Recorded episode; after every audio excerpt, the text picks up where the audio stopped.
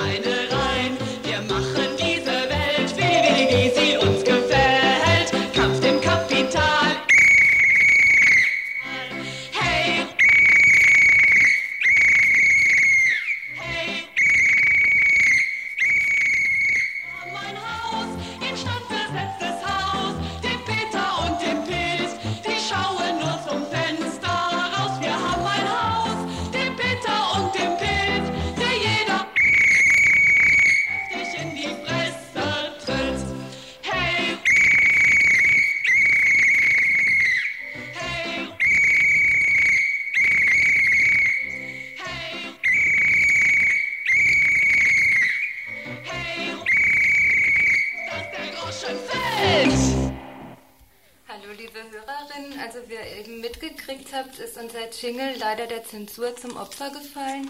Wir haben auch noch keinen neuen gefunden und wenn euch einer einfällt, dann freuen wir uns, wenn ihr euch meldet. Jetzt zu dem, was ihr heute im Fraueninfo hören könnt. Als erstes wird es einen Beitrag von der 208, Paragraph 218 Gruppe geben. Die geben uns einen kurzen Überblick über die verschiedenen Gesetzesinitiativen der einzelnen Parteien zum Paragraph 218. Ähm, das zweite Thema wird sein ein Beitrag über MLN Tupa, Tupamaras. Der dritte Beitrag wird sein über den Arbeitsstreik der Frauen in der Plötze. Und je nachdem, wie viel Zeit wir noch haben, werden wir noch was über die Räumung des Flora-Parks gestern bringen. Und natürlich noch Veranstaltungshinweise. Aber zuerst zum Beitrag der Paragraph 218 Gruppe.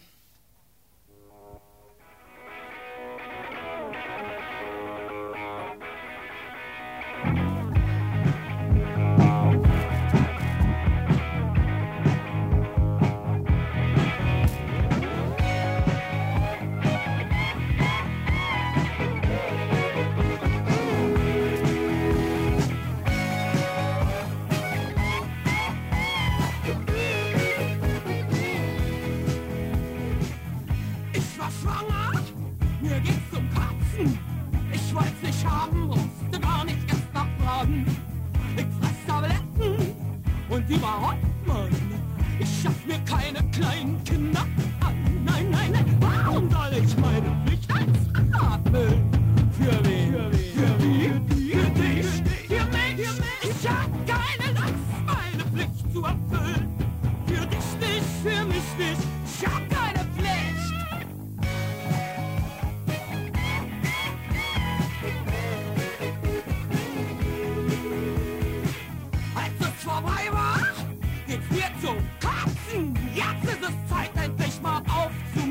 aufzumotzen. Ich fress Tabletten und überhaupt. Ich schaff mir keine kleinen Kinder an. Nein, nein, nein, warum soll ich meine Pflicht erfüllen? Für wen? Für wen? Für wen? Für mich? Ich hab keine Lust, meine Pflicht zu erfüllen. Für dich nicht, für mich nicht. Ich hab keine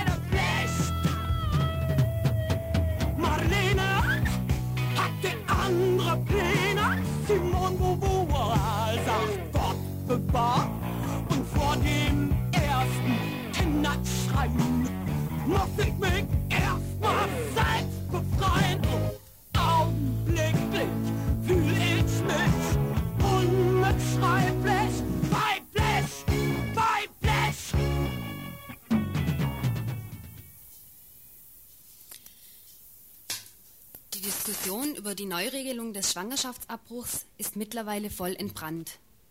Fast täglich sind die Zeitungen voll von Stellungnahmen aus allen Parteien und von verschiedenen Verbänden. Wir wollen heute einen Überblick über die Gesetzesvorschläge geben, die uns derzeit am relevantesten erscheinen. Dabei lassen sich grundsätzlich zwei Strömungen ausmachen. Die einen stellen fast ausschließlich auf den Schutz des sogenannten ungeborenen Lebens ab, während die anderen immerhin gewisse Zugeständnisse an das Selbstbestimmungsrecht der Frau machen. So, ich beginne jetzt einfach mal mit dem SPD-Vorschlag Die SPD verlangt äh, eine Fristenregelung ohne Beratungszwang. Die beinhaltet die prinzipielle Straffreiheit der Frau. Der Arzt kann bestraft werden unter gewissen Bedingungen, wenn er zum Beispiel äh, ja, unsachgemäße Abbrüche vornimmt. Bestraft werden aber auch Kurfuscherei. Und darunter würde dann auch eine Behandlung fallen mit natürlichen Abbruchmittelchen. Nach der zwölften Woche ist äh, nach diesem SPD-Vorschlag der Schwangerschaftsabbruch nicht mehr erlaubt, es sei denn bei einer medizinischen Notlage oder einer der medizinischen Notlage gleichkommenden psychosozialen Beratung. Es gibt keine eigenständige ähm, eugenische Begründung mehr für den Abbruch, der fällt also unter die, Psychoso äh, unter die soziale Notlage, solange er innerhalb der ersten zwölf Wochen erfolgt. Die Finanzierung des Schwangerschaftsabbruchs ist über die Krankenkasse geregelt. Das heißt also, die Frauen brauchen nicht zu bezahlen. Und die SPD tritt zudem auch noch für kostenlose Abgabe von Verhütungsmitteln ein. Soweit zu dem SPD-Vorschlag.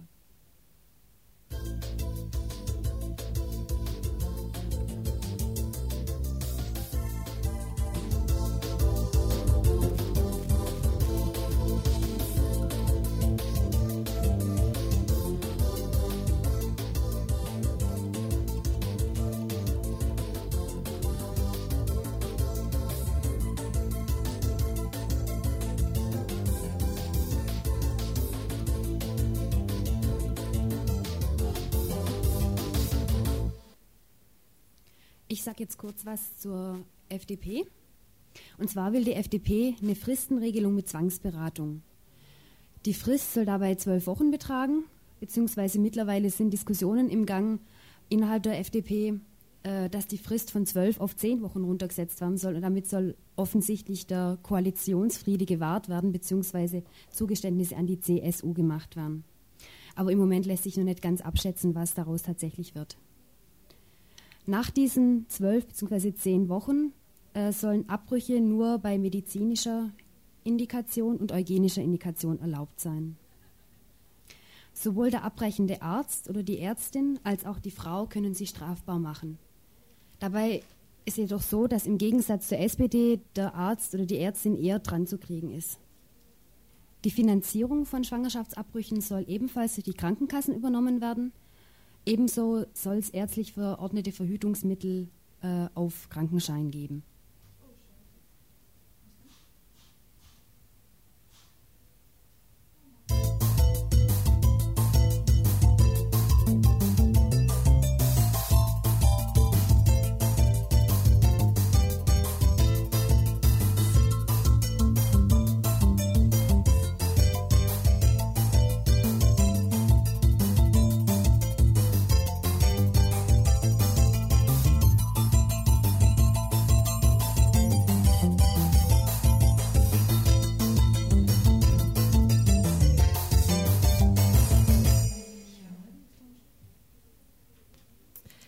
Jetzt zur CDU.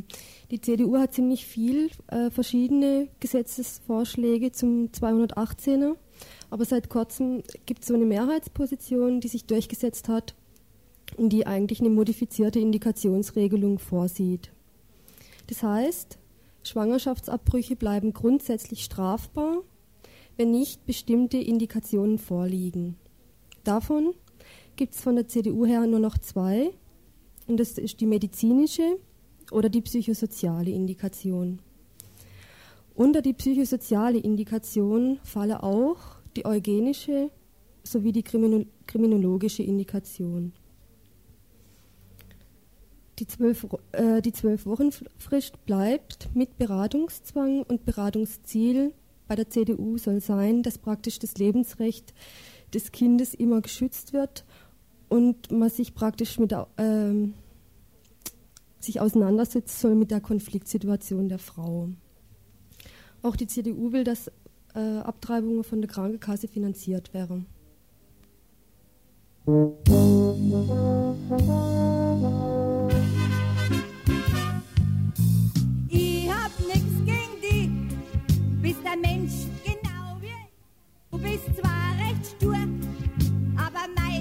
Ist halt deine Natur.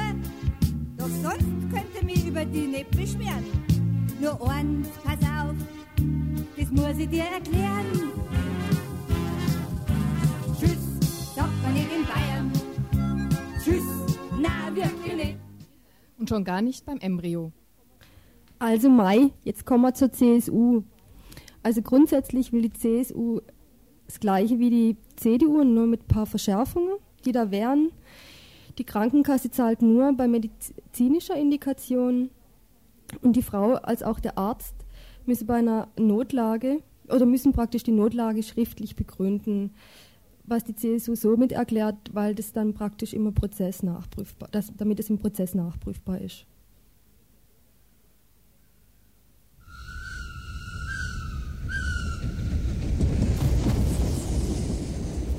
Ihr hört das Tagesinfo vom 24. Juli 1991.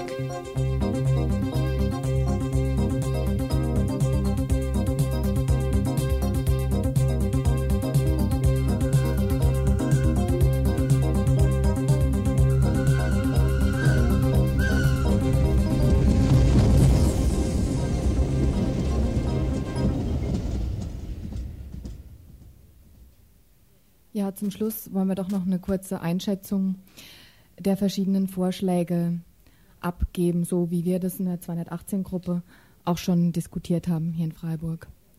Es ist sicherlich so, dass der SPD-Vorschlag ja sehr äh, großzügig klingt der Frau gegenüber. Sie kann nie bestraft werden und es gibt keine Zwangsberatung. Aber man muss natürlich sehen, dass die politische Konstellation so ist, dass die SPD alleine ihren Vorschlag nicht durchbringen wird. Das heißt, sie ist, wenn, auf FDP und andere, das heißt also PDS und Bündnis 90, angewiesen, die da mitstimmen. Und bei einem Kompromiss mit der FDP wäre sicherlich dann eine Zwangsberatung drin. Ähm, für die FDP, äh, die bewegt sich auf einem Wankelkurs, das hatte die Angela vorhin ja auch in ihrem Beitrag schon angesprochen. Die wollen natürlich nicht so gerne aus der Koalition ausscheren. Also man ist natürlich auch daran interessiert, einen Koalitionsfriede beim 218 zu finden. Das ist mit der CDU aber sehr schwierig. Die FDP hat ja ein Wählerspektrum, in dem auch viele Frauen drin sind und gerade auch Karrierefrauen, die also sich gerade bei Schwangerschaftsabbrüchen nicht so gerne reinreden lassen. Das heißt, man versucht, einen gemeinsamen Kompromiss zu finden. Aber die CDU und CSU Hardliner, also die Fundamentalisten, die überhaupt nicht wollen, dass äh, es irgendein Zugeständnis an das Selbstbestimmungsrecht der Frauen gibt, die wollen das natürlich verhindern. Und insofern ist es auch schwierig, dass der CDU-Vorschlag eine Mehrheit kriegt, auch wenn die FDP dann da mitstimmt, wenn eben diese Hardliner da nicht sich zum Kompromiss bereit zeigen. Und anscheinend ist das so der äh, unbestimmte Faktor in dem Ganzen. Das heißt also, wenn die Hardliner, diese Fundamentalisten mal verstanden haben, dass sie, wenn sie nicht mit dem CDU-Vorschlag stimmen, den sehr viel liberaleren SPD-FDP-Vorschlag dann äh, letztendlich im Gesetz finden, könnte es sein, dass sie sich doch noch überzeugen lassen und dann letztendlich doch eine modifizierte Indikationenlösung kommt, die überhaupt nicht besser ist als die derzeitige. Im Gegenteil, wo wahrscheinlich dann auch also die strafrechtliche Kontrolle per Richter, wie es in Memmingen geschehen ist, dann immer noch hier gesetzliche Realität in der Bundesrepublik sein wird. Die Forderung nach der ersatzlosen Streichung wird natürlich von keiner der Gruppierungen mehr vertreten. Insofern scheint es uns auch nicht sehr sinnvoll, noch parlamentarische Anstrengungen vorzunehmen, sondern ich denke, Gerade die 218-Bewegung wird außerparlamentarisch versuchen müssen, eine Bewusstseinsveränderung äh, dahingehend zu bewirken, dass auch eine ersatzlose Streichung irgendwann mal Realität werden kann. Aber in den nächsten 20 Jahren scheinen da die Chancen dann nicht sehr gut für zu stehen. Ja, das Wichtigste ist, dass natürlich die 218-Gruppe sich mit diesen ganzen Themen beschäftigt hat und äh, wir beschlossen haben, dazu eine Veranstaltung zu machen. Die findet am Donnerstag, also morgen, den 25.07. um 20 Uhr im Radikaldemokratischen Club in der Egonstraße statt.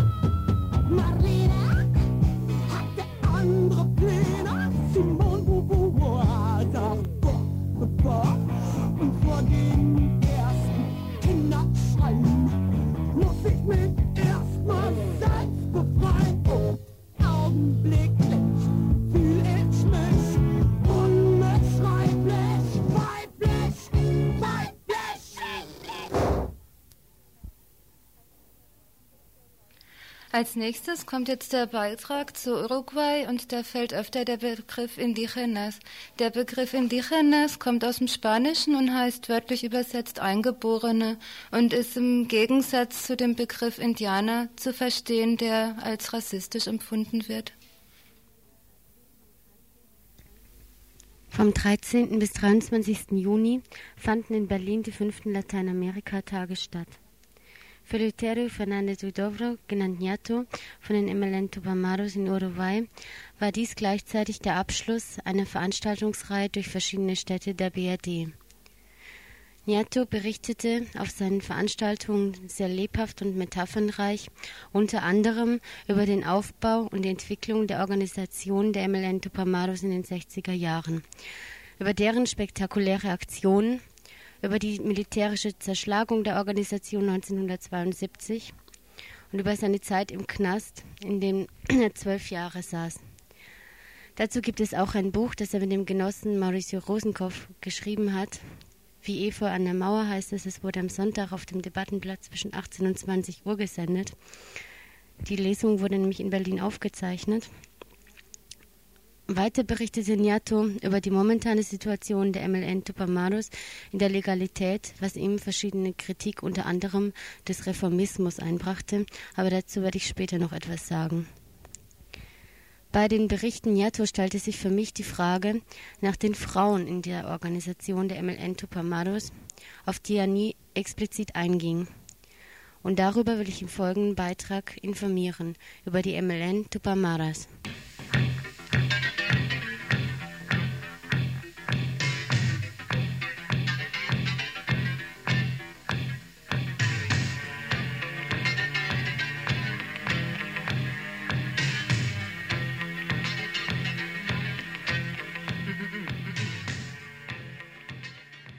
Ihr hört das Tagesinfo vom 24. Juli 1991.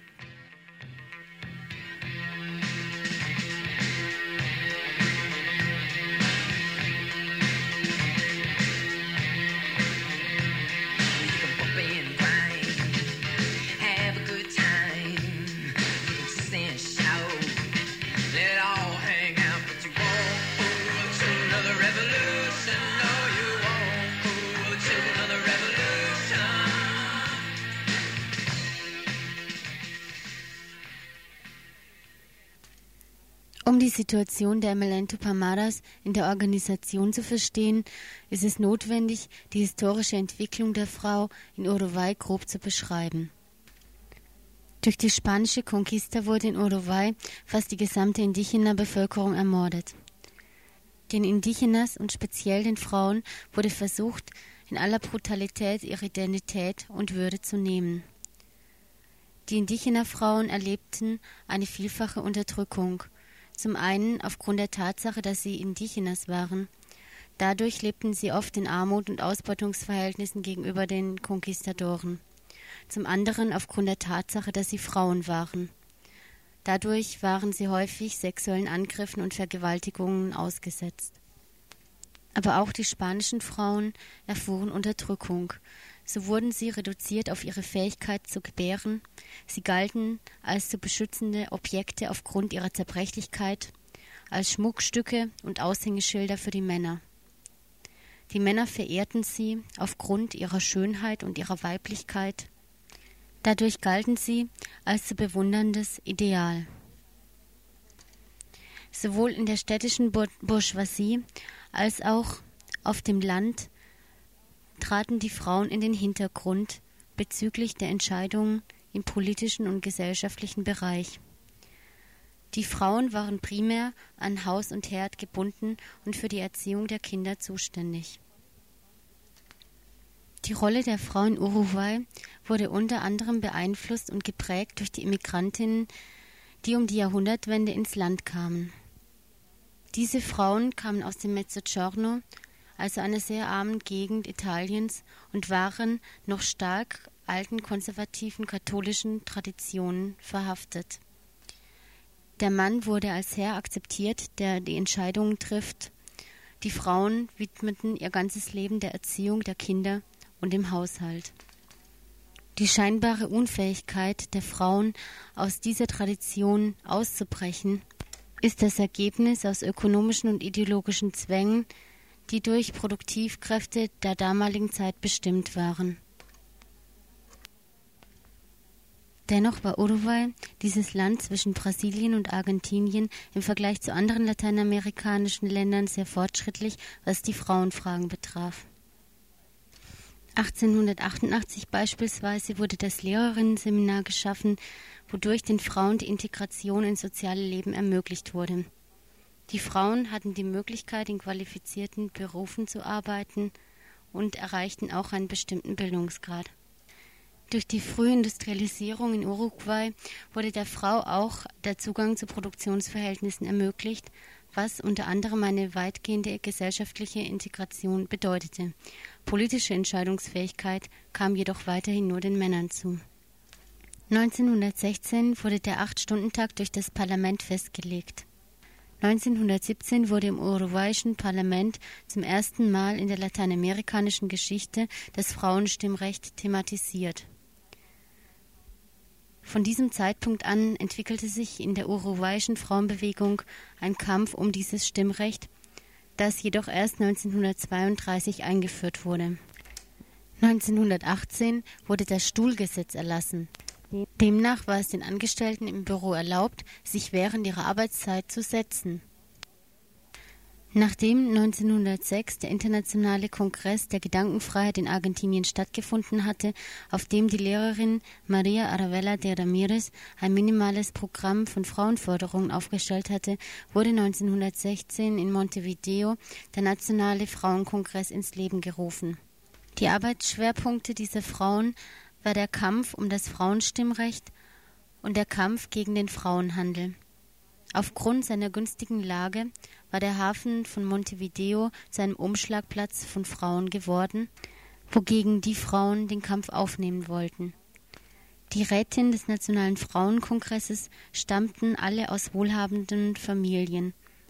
Sie stammten vorwiegend aus dem Bürgertum und hatten qualifizierte Berufe wie Lehrerinnen, Ärztinnen und Anwältinnen. Jahre später wurde die Union der Telefonistinnen gegründet. Dies war die erste Bewegung der werktätigen Frauen. Schwerpunktmäßig kämpften diese Frauen gegen die Überteuerung und den Alkoholismus. Der Nationale Frauenrat als autonome und nicht gemischte Organisation koordinierte die verschiedenen Frauenbewegungen in Uruguay und hatte gleichzeitig Verbindungen zu den wenigen Frauenbewegungen Lateinamerikas. Die uruguayische Frauenbewegung hatte in den ersten Jahrzehnten dieses Jahrhunderts eine bedeutende Funktion. So war sie gut organisiert, arbeitete nur in Frauenzusammenhängen und pflegte internationale Kontakte. Diese Frauenbewegung organisierte mächtige Demos, verabschiedete Petitionen, hatte eine eigene feministische Presse und daraus ergab sich auch ein großer Bestandteil an spezifischer Frauenliteratur. Nach und nach zerfiel der spezifische Kampf um Frauenrechte. Anfang der 40er Jahre erlitt dieser Kampf eine vorläufige Niederlage. Diese Niederlage hat natürlich ihre Gründe. Als ein Grund dafür gilt der reformistische Forderungscharakter der Frauenbewegung, wodurch die Integration der Frauenbewegung in die kapitalistische und patriarchale Gesellschaft ermöglicht wurde. Die herrschenden Klassen haben es im Lauf der Industrialisierung Uruguays verstanden, die revolutionären Kräfte einzubinden und zu absorbieren. Die feministische Bewegung konnte sich dessen nicht widersetzen. Des Weiteren war sie unfähig, die Mehrheit der vor allem werktätigen Frauen zu erreichen. Als weiterer Kritikpunkt an der damaligen Arbeit der Frauenbewegung gilt, dass sie zu wenig Kritik am System geübt hat und das System in seiner Form nicht angegriffen hat. Die Frauenbewegung machte eine systemimmanente Politik, indem sie zwar versuchte, ihre spezifischen Forderungen durchzusetzen und eine Angleichung an den Mann zu finden, stellte das System als solches jedoch nicht in Frage. Eine fehlende Frauenbewegung hatte zur Folge, dass traditionell konservative Werte bis zu Beginn der 60er Jahre bestehen blieben. Die Frau war ihrer Aufgabe verhaftet, sich als Mutter und Hausfrau um Kinder, Mann und Herd zu kümmern. Gleichzeitig wurden aber Frauen auch die Zugänge zu Produktionsprozessen ermöglicht, ebenso konnten sie Bildungsangebote wahrnehmen. Der Alphabetisierungsgrad auch unter den Frauen war in Uruguay im Vergleich zu anderen lateinamerikanischen Ländern sehr hoch. Diese Pseudo-Integration der Frau erschwerte natürlich den Kampf um Selbstbestimmung gegen die Unterdrückung, die nämlich subtil und nicht mehr explizit als solche erlebt wurde. Das war schließlich die Situation, in der sich Anfang der 60er Jahre die Befreiungsbewegung der MLN Tupamaros organisierte. Bevor ich nun zu der Beschreibung der Organisierung der MLN Tupamaros und der Rolle der Frau innerhalb dieser Organisation komme, will ich ein paar Punkte festhalten. Wenn ich nun im Folgenden die Verhaltensweisen der MLN Tupamaros beschreibe, so handelt es sich keineswegs um einen typischen lateinamerikanischen Machismo. Dieses Verhalten hätte wohl genauso gut in der BRD-Linken seine Gültigkeit gehabt wie in Uruguay bei den Tupamaros. Wir müssen in dem Zusammenhang immer berücksichtigen, dass es Machismo gab und auch bis heute noch gibt. Dieses Phänomen darf also nicht als ein typisch lateinamerikanisches oder uruguayisches abgetan werden, sondern muss immer im Zusammenhang mit der Situation in der BRD auch innerhalb der Linken betrachtet werden.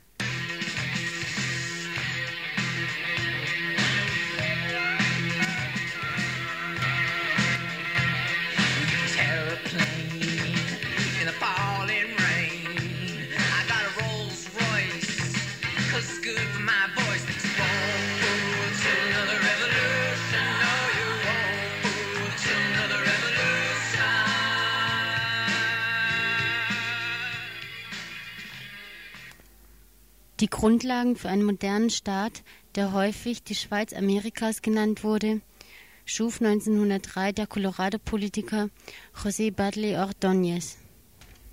Ohne die Macht der Großgrundbesitzer anzugreifen, schuf er einen internen Markt, nationalisierte die Eisenbahn und die Versicherungen, erhöht, erhöhte die industrielle Produktion und führte Schutzzölle zugunsten der einheimischen Betriebe ein. Gleichzeitig wurde die Kirche entmachtet, es wurde eine Sozial- und Rentenversicherung eingeführt sowie das Recht auf kostenlosen Unterricht und der Acht-Stunden-Tag. Dies kam in den 60er Jahren vor allem den Armen zugute. Somit wurde der Staat zum wichtigsten Arbeitgeber, der Paternalismus und damit Klientelismus wuchs und es entstand eine riesige Mittelschicht. Nach dem Koreakrieg endete die soziale Idylle. Der synthetische Ersatz für Wolle und Leder ließ die Nachfrage für die traditionellen Exporte auf dem Weltmarkt sinken und die extensive Viehwirtschaft erwies sich als Hemmschuh für die notwendigen Strukturreformen. Das Land geriet unter das Diktat des IWF und Uruguay verpflichtete sich, den freien Wechselkurs zuzulassen, der Inflation und Arbeitslosigkeit nach sich zog. Anfang der 60er Jahre machten ein gewisser Raul Sendic und die von ihm gegründete Gewerkschaft der Zuckerrohrarbeiter UTAA von sich reden. Sie besetzten Fabriken und machten in mehreren Märschen in die Hauptstadt auf die feudalen Arbeitsbedingungen auf dem Land aufmerksam. Im Juli 1963 stahlen sie aus dem Schweizer Schießclub Gewehre, ein halbes Jahr später waren sie mit Robin Hood-Aktionen dabei. Sie überfielen Lieferwagen und verteilten die Lebensmittel in den Armenvierteln. Aus dieser Gruppe um Raul Sendic, Nyato Uidovro und Julio Marinales gehen 1966 offiziell die Bewegung der nationalen Befreiung, die MLN Tupamaros, hervor. Die Tupas wurden wohl zur berühmtesten Stadtguerilla. Auf ihrem Höhepunkt hatten sie, so eine Schätzung der uruguayischen Polizei, rund 10.000 mehr oder weniger militante Anhängerinnen.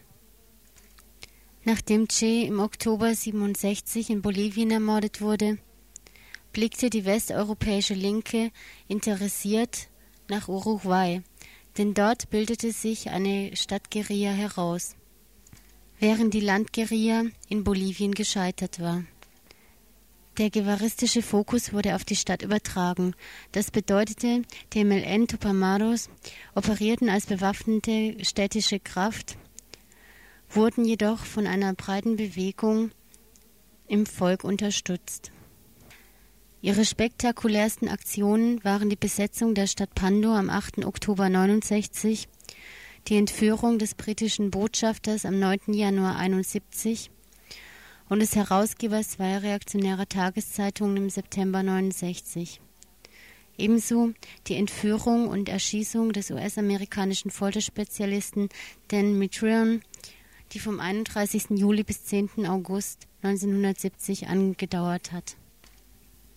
Bei der Auseinandersetzung mit der Geschichte der Tupamaros wird deutlich, auch hier handelt es sich um eine Geschichte der Männer. Obwohl es nie unerwähnt bleibt, dass auch Frauen bei den Tupas organisiert waren und sind und auch aktiv an den Kämpfen teilgenommen haben, so fehlt dennoch die Information über die Frauen, über ihre spezifische Situation, über ihren Weg zu den Tupas, über ihre Probleme und speziell über die Stellung, die sie in dieser Organisation hatten. Bei meiner Auseinandersetzung fiel mir ein Buch von Anna Maria Araujo in die Hände. Sie ist eine ehemalige Tupamara und brachte 1980 in Paris im Exil ein Buch heraus, in dem sie ebenfalls ehemalige Exil-Tupamaras interviewte. Dieses Buch als wichtiges Dokument einer kritischen Auseinandersetzung mit der damaligen Zeit innerhalb einer revolutionären Bewegung beschreibt die Situation vieler Frauen innerhalb der Tupamara-Bewegung. Sehr plastisch beschreiben die Frauen ihr damaliges Leben und üben Kritik aufgrund ihrer neuen Erfahrungen und auch unter Berücksichtigung neuer feministischer Ansätze. Für mich stellte sich die Frage, was waren das für Frauen, die zu den Tupas kamen? Aus welcher Klasse kamen diese Frauen? Wie waren die Bedingungen bei ihrer Aufnahme? Wie war ihre Motivation? Und vor allem, wie gestaltete sich das Leben innerhalb dieser Organisation?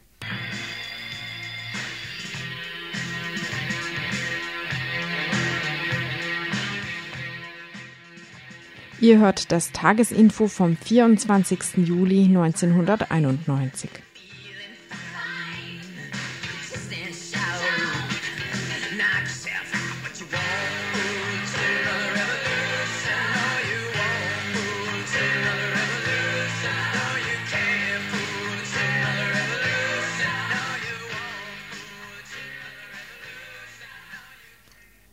Die Frauen, die sich den Tupas anschlossen, waren meist sehr jung. Sie stammten aus der Schülerinnen- oder Studentinnenbewegung. Nach und nach integrierten sich auch Frauen bäuerlicher Herkunft in die Reihen der Tupas. Die MLN Tupamaros als Organisation waren straff organisiert. Zunächst musste jedes Mitglied eine Aufnahmeprüfung machen. Diese Aufnahmeprüfung war sehr auf Männer zugeschnitten. Wenn sie die Frauen jedoch bestanden hatten, waren sie voll integrierte Mitglieder. Für die Frauen, die zu den Tupas kamen, bedeutete dies eine vollkommen neue Situation. Sie mussten mit allen alten Strukturen brechen. Besonders für die militanten Frauen, die aktiv an dem Kampf teilnehmen, war dies eine vollkommen veränderte Situation.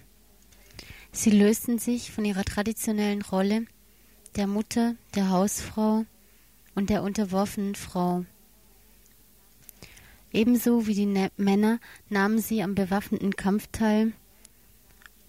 Die Tatsache jedoch, dass sie mit der Waffe kämpften, bedeutete nicht die Gleichstellung mit dem Mann. So bekamen Frauen zum Beispiel nicht die Möglichkeit, in dem Maße, wie sie die Männer hatten, an einer ideologischen Schulung teilzunehmen. Ebenso waren in den meisten Spitzenfunktionen der Organisation hauptsächlich Männer vertreten, die dann die Organisation und Planung übernahmen. Bei den Tupamaros war die Frauenbefreiung kein Thema. Dies hatte mehrere Gründe, über die ich am nächsten Mittwoch im Fraueninfo im zweiten Teil des Beitrags weiter informieren will. Im zweiten Teil dieses Beitrags über die MLN Tupamaras werde ich weiter über die konkrete Situation der Frau innerhalb der Organisation über das Problem des Machismo, über die Fragen Schwangerschaft und Abtreibung sowie über die Situation der Folter in den Knästen nach der militärischen Zerschlagung der Organisation berichten. Diesen zweiten Teil könnt ihr am nächsten Mittwoch zwischen 18 und 19 Uhr im Fraueninfo hören. Jetzt folgt ein Lied, das die Tupas im Knast komponiert, aufgeschrieben auf kleinen Zettelchen nach außen getragen haben und das sie, nachdem sie entlassen wurden, auch in Musik umsetzen konnten. Alguien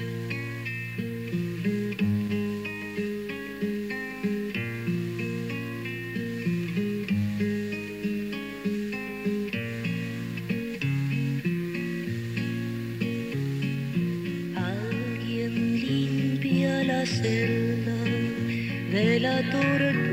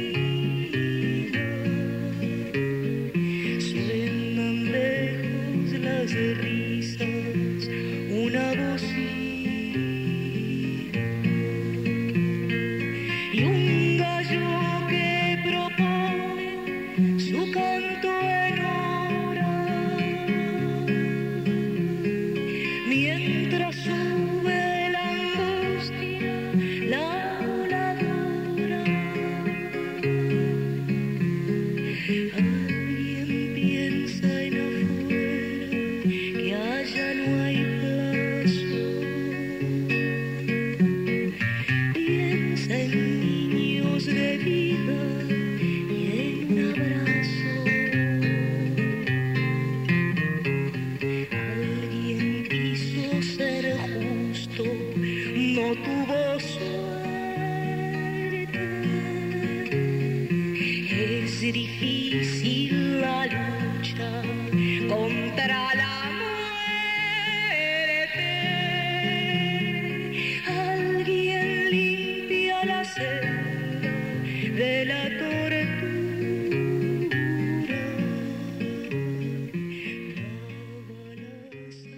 Ihr hört das Tagesinfo vom 24. Juli 1991.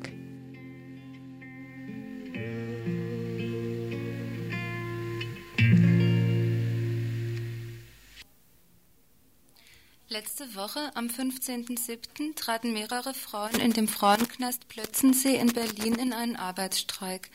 Der Frauenknast Plötzensee ist ein Hochsicherheitsknast, dessen Neubau 1975 bewilligt wurde.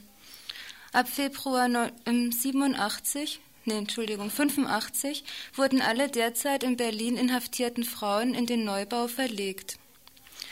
Neu ist an dem Hochsicherheitsknast, dass der ganze Knast auf das Hochsicherheitsniveau aufgebaut ist. Die bauliche Konzeption sechs voneinander getrennter Häuser innerhalb eines nach außen geschlossenen Komplexes ermöglicht sowohl Isolations- und Verwahrungsvollzug als auch subtilere Formen von Anpassungszwängen, Konditionierung und Persönlichkeitszerstörung durch Wohngruppenvollzug und differenzierten Behandlungsvollzug. Der wohlklingende Begriff Wohngruppenvollzug bezeichnet die Isolation der Gefangenen in Kleingruppen zu je 15 Frauen. Wahrscheinlich werden es noch weniger sein. Die Knastleitung bestimmt die Zusammensetzung der Gruppen. Es gab schon also mehrere Hungerstreike von den inhaftierten Frauen in denen sie Verbesserungen an ihren Haftbedingungen forderten.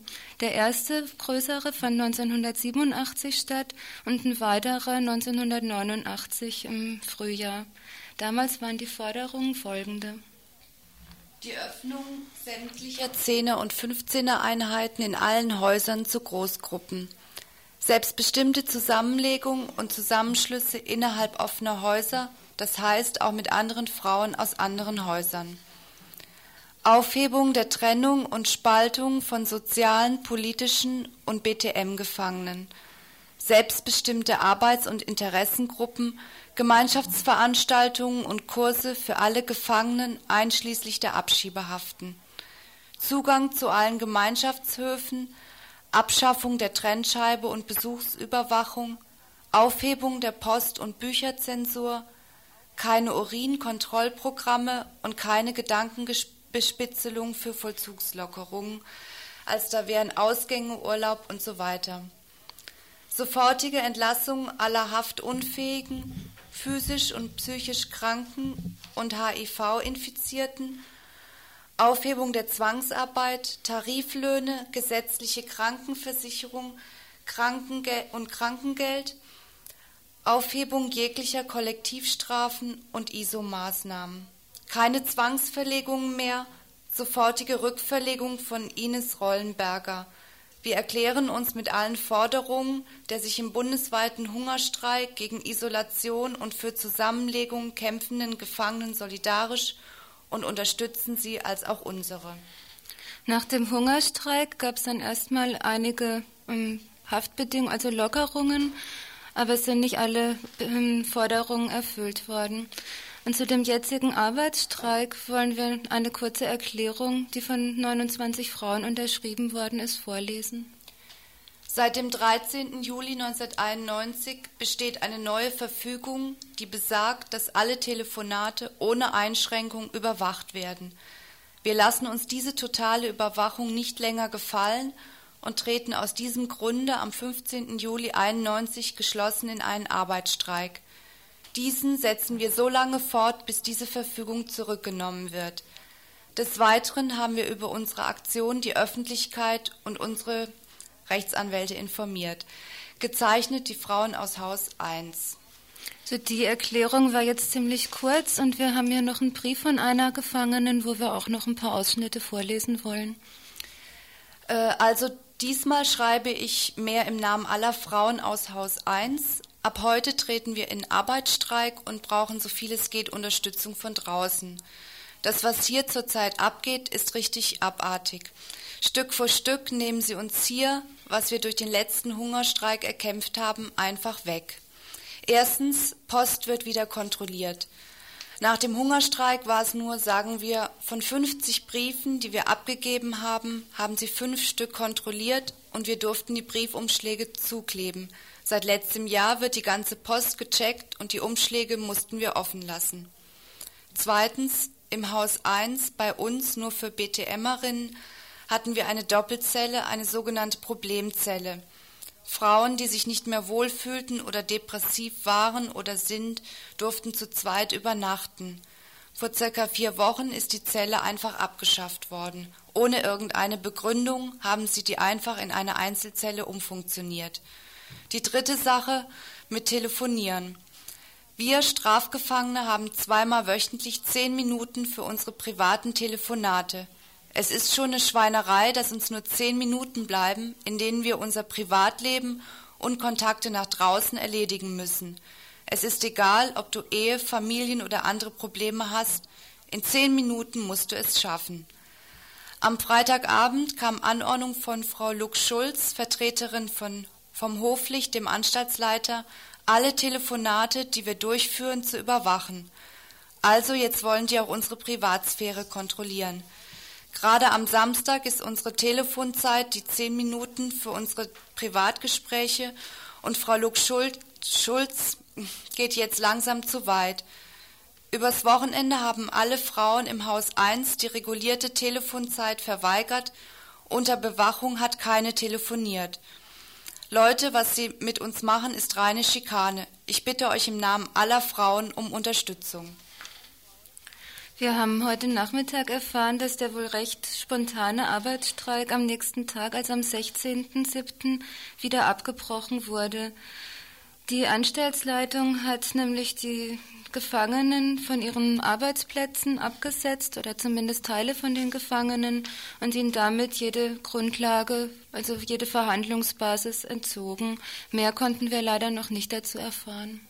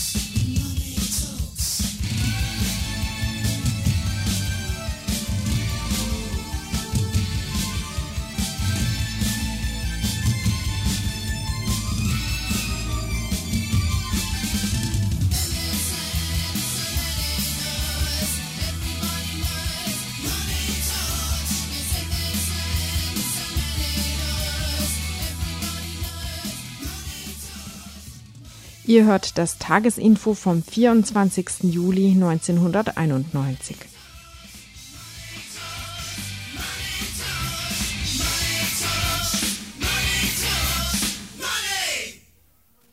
Ja, nach diesem Stück von Rubella Ballet, Money Talks, kommen wir zum nächsten Beitrag.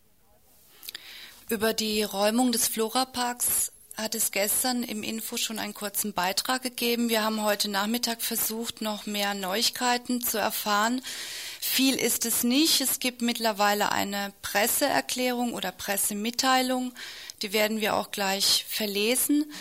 Dann gab es gestern Nachmittag um fünf eine Demo in Hamburg mit circa 1500 bis 2000 Leuten. Die Demo ging durchs Schanzenviertel zur Flora. Später gab es dann so eine Art Straßenfest und ja, am späten Abend kam es dann auch noch zu leichten Eskalationen mit den Bullen. Äh, bevor wir die Pressemitteilung verlesen, vielleicht noch ein paar Stichworte zu dem, was Flora bzw. Flora Park war und ist. Die Flora war ursprünglich ein Ballhaus und wurde als Supermarkt genutzt. Musicalunternehmer Friedrich Kurz wollte dort äh, 1989, glaube ich, ein neues Theater bauen oder 1988 war es auch schon, um das Phantom der Oper aufzuführen.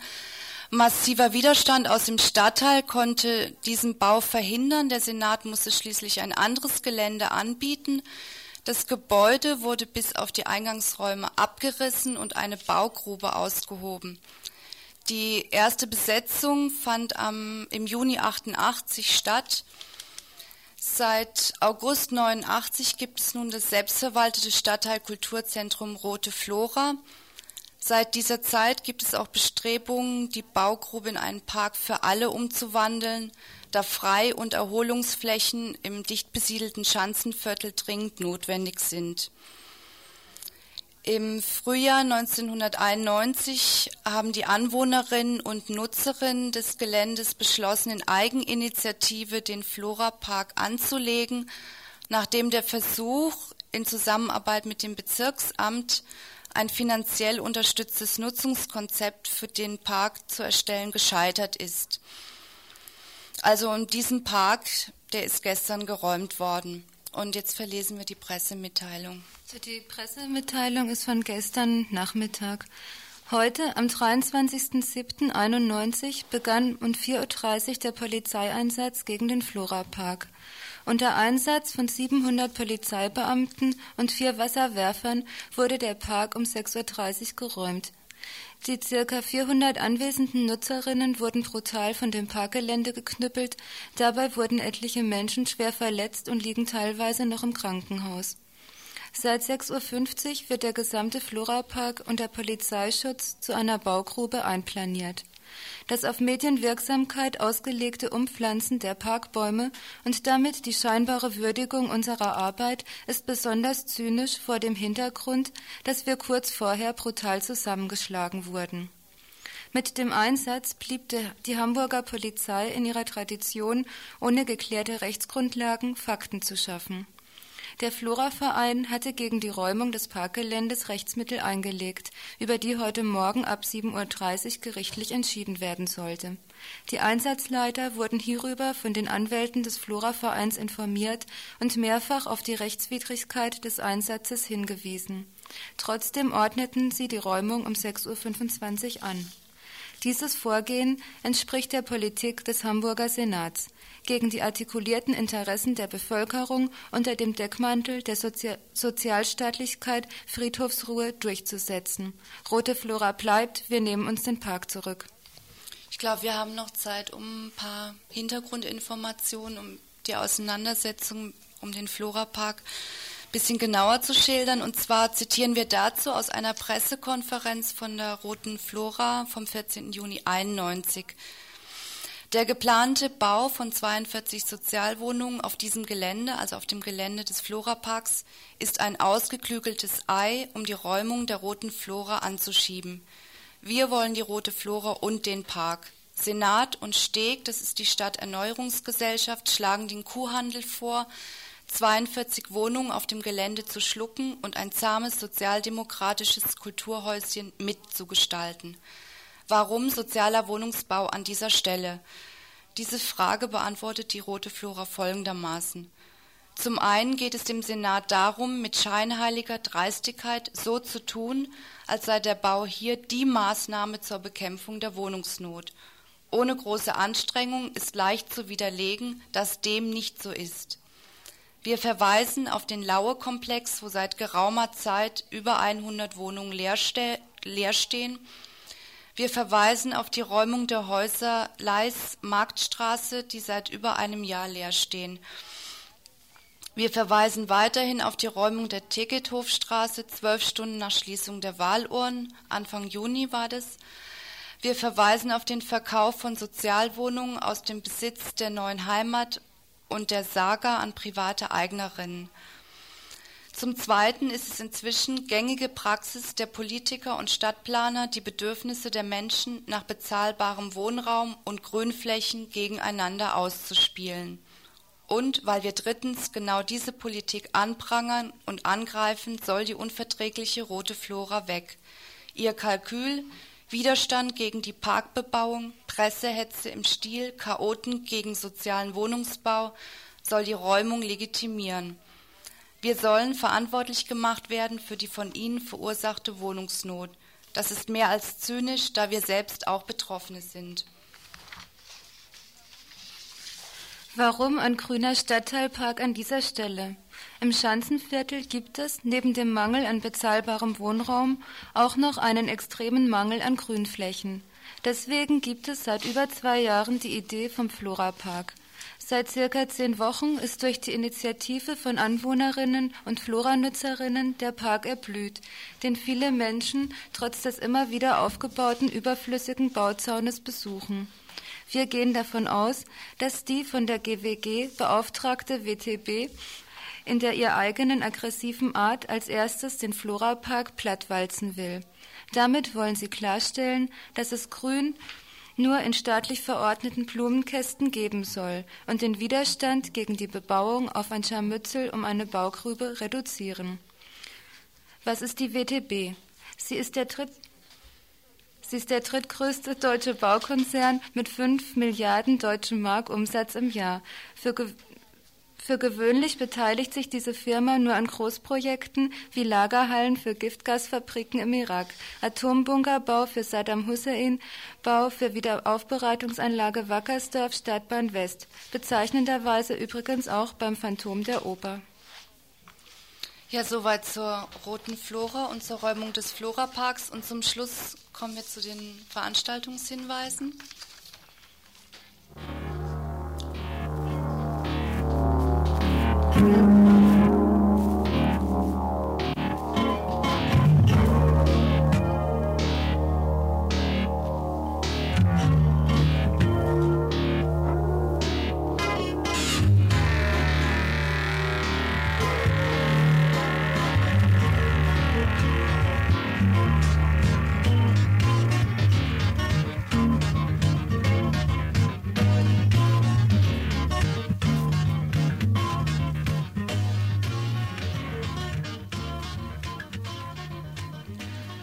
Also gestern kam schon die Meldung im Info, also im Dienstagsinfo, dass in Stuttgart die Wagenburg geräumt werden sollte. Die ist aber nicht geräumt worden, sondern nur umgezogen. Und die haben vorhin hier angerufen und rufen zu einem Unterstützerinnenplenum um 21 Uhr und zu einer Volksküche auf in der Wagenburg in Stuttgart.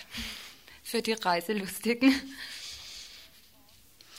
Ähm, morgen Morgen gibt es einen Informationsabend zur Neuregelung des Schwangerschaftsabbruchs, Indikationsmodell, Fristenregelung und warum wir bei der Forderung nach ersatzloser Streichung des Paragraph 218 bleiben. Veranstalterinnen sind die Frauengruppe gegen den Paragraph 218. Die Veranstaltung beginnt um 20 Uhr im Radikaldemokratischen Zentrum in der Egonstraße 54. Und am Freitag, den 26.07., findet ein Infoladen Solidaritätskonzert statt mit Old Chiefs and No Indians und China, das ist eine Punkrock-Band aus Italien. Ab, äh, ab 19 Uhr gibt's Kebab und Salate und das Ganze im autonomen Jugendzentrum in Waldkirch. Jetzt haben wir noch einen Veranstaltungshinweis für morgen vergessen. Und zwar gibt es morgen eine Veranstaltung, eine Türkei-Veranstaltung, und zwar ein aktueller Reisebericht. Eine Freiburgerin als Delegierte in Kurdistan berichtet und Informationen über das neue Antiterrorgesetz. Die Veranstaltung beginnt um 20 Uhr und findet in der Gaststätte Akropolis in der Klarastraße statt.